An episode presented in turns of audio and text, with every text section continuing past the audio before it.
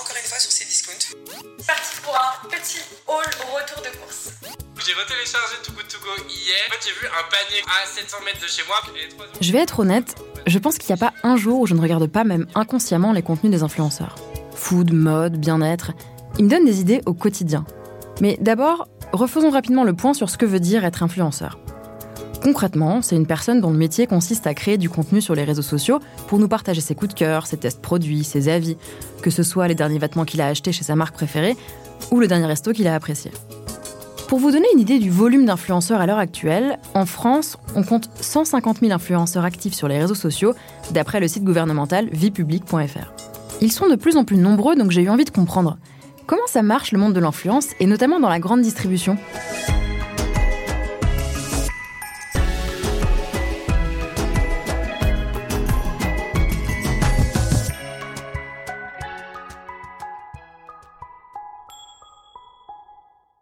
Avec ce nouveau marché qui émerge encore, je me rends compte que nos achats sont très souvent impulsés par l'avis des influenceurs qui nous renseignent sur telle ou telle marque, sur la durabilité ou sur la qualité d'un produit. Bref, qui nous donnent envie d'acheter quoi. Et surtout, plus on suit les influenceurs, plus notre fil d'actualité nous propose de nouveaux comptes et donc plus on en suit. Par curiosité, je me suis penchée sur les chiffres. Selon le Digital Marketing Institute en 2023, quasiment un consommateur sur deux affirme se baser sur les recommandations d'influenceurs pour faire ses achats.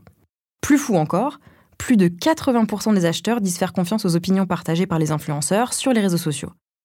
Depuis 2015, un grand nombre d'acteurs de la grande distribution se sont mis à faire appel à des créateurs de contenu. Alors, ok pour les chiffres, mais concrètement, comment ça marche les partenariats avec les influenceurs?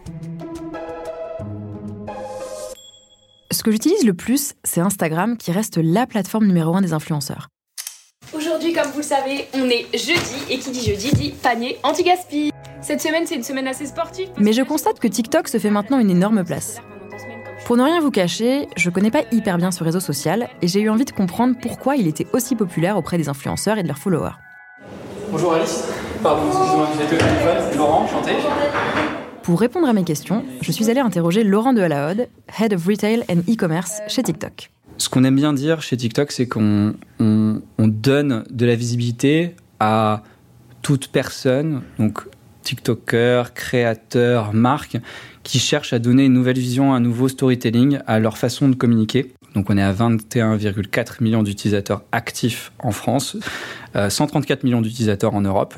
Pour tout te dire sur la représentation de notre audience, on a plus de 67% de, de, de, de l'audience TikTok qui a plus de 25 ans. On, sait que par le passé, on a souvent euh, pu être perçu comme une plateforme très jeune. Pourquoi est-ce qu'il y a eu un peu une explosion là? Quelle a été la raison? Est-ce qu'il y a eu un changement de, stratégie? Les marques de la distribution, ça fait quand même euh, maintenant quelques temps qu'elles sont euh, toutes présentes sur la plateforme.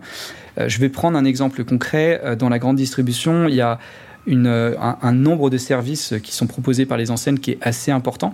Bah, finalement, votre livraison, bah, comment elle, s'achemine du moment où vous faites votre commande sur Internet au moment où vous venez la chercher dans votre supermarché. Et en fait, ça intéresse les utilisateurs de voir un peu l'envers du décor. Donc la transparence, c'est un élément qui est extrêmement central. Ça se lie aussi au côté un peu authentique euh, des contenus sur la plateforme. Casino, qui par ailleurs a la plus grosse communauté aujourd'hui sur TikTok, je crois qu'ils ont 1,2 million d'abonnés, pas loin, un peu plus même, euh, qui euh, utilisent du coup des, des créateurs pour faire passer des bons plans. Le groupe Carrefour va à la fois utiliser TikTok pour recruter de, de, de, de nouveaux employés, euh, mais également euh, finalement pour mettre en avant euh, des bons plans. D'accord. Et alors pour bien comprendre le fonctionnement, comme, comment est-ce qu'ils sont rémunérés ces influenceurs? Le fonctionnement entre la marque et le créateur est finalement effectivement assez standard. ils sont payés par, par la marque en fonction de différents critères qui sont émis au préalable. Nous, de notre côté, euh, euh, on a euh, tout un pan qu'on appelle le fonds créateur, qu'on a lancé, qui est un programme aussi de rémunération des créateurs en fonction du nombre de vues qu'ils vont pouvoir générer et surtout qui est accompagné d'un d'un programme de formation, euh, parce qu'on est aujourd'hui euh, avec une diversité de créateurs telle qu'il fait que euh, on doit souvent aussi leur expliquer comment travailler avec les marques. On doit les former aussi à, comprendre les objectifs des marques. C'est toute un, une attitude à adopter et on les, on, les forme là-dessus. Ok, avec tout ça, je comprends déjà un peu mieux les rouages d'un partenariat influenceur et surtout le rôle de TikTok. Après avoir échangé avec Laurent, j'ai continué de me renseigner et ça me donne envie de me placer de l'autre côté du miroir, côté enseigne. comment font-elles pour choisir leurs influenceurs et pourquoi elles sont de plus en plus à vouloir passer par eux? Qu'est-ce que ça leur apporte? Je me suis dit qu'Elisabeth de Tizenhausen, responsable des relations presse-produits chez Monoprix, pourrait m'éclairer à ce sujet. Nous, déjà, on s'appuie euh, sur une plateforme euh, d'influence euh, qui nous permet en fait de sélectionner les influenceurs et également avoir toutes les données d'analyse les concernant. On essaye de, de, sélectionner les influenceurs les plus adaptés. Comment D'abord, on vérifie leur audience, leur contenu, leur taux d'engagement, leur qualité d'audience. Et ce qui est aussi important, c'est qu'ils ont des valeurs communes avec la marque. Euh, c'est-à-dire euh, l'authenticité. Il faut aussi parier sur des influenceuses qui ont des petites communautés, qui ont 30 000, 40 000 et qui ont un univers extrêmement riche, qui ont des choses à raconter, qui sont euh, extrêmement intéressantes et qui font grandir une communauté. C'est-à-dire qu'en fait, on essaye vraiment de tisser un lien. C'est-à-dire que euh, on a, on va dire, dix influenceuses qui ont vraiment une relation avec la marque. Est-ce que vous pourriez juste me, me, donner quelques, quelques exemples complémentaires pour me dire ce que vous avez fait dernièrement et, et pourquoi? Alors tout d'abord, euh, en septembre, on a un grand point d'orgue, c'est nos, nos, présentations presse euh, Noël, où on invite les journalistes et les influenceurs. Et on met en avant toute notre offre euh, Noël.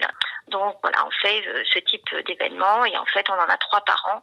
On peut faire aussi des événements dédiés, c'est-à-dire que on a euh, présenté la nouvelle, les nouvelles collections Monop Makeup aux influenceuses beauté et on a organisé en fait une masterclass où on leur a présenté la marque avec un make-up artiste qui leur a donné des trucs et des astuces.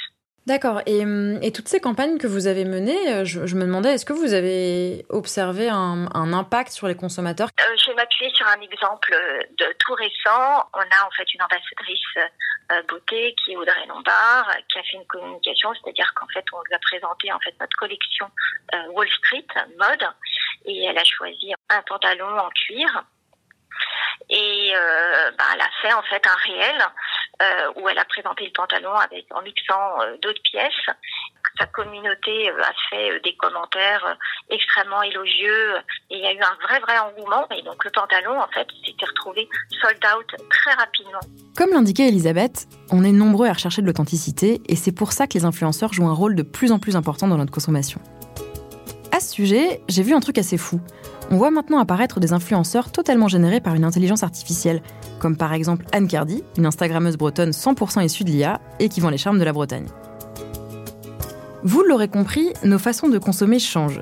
Hier, on regardait les pubs à la télé. Aujourd'hui, on s'inspire des influenceurs sur les réseaux sociaux pour aller encore plus loin dans le conseil et être encore plus guidé dans nos achats. Et ça part sur des beignets de merlan frit. D'ailleurs, la dernière recette de Woogies, un de mes influenceurs food préférés, en partenariat avec l'enseigne Deleuze, m'a donné l'eau à la bouche. Alors, si ça vous embête pas, je file en cuisine. Et de mixer à l'aide d'un robot plongeant. En quelques secondes.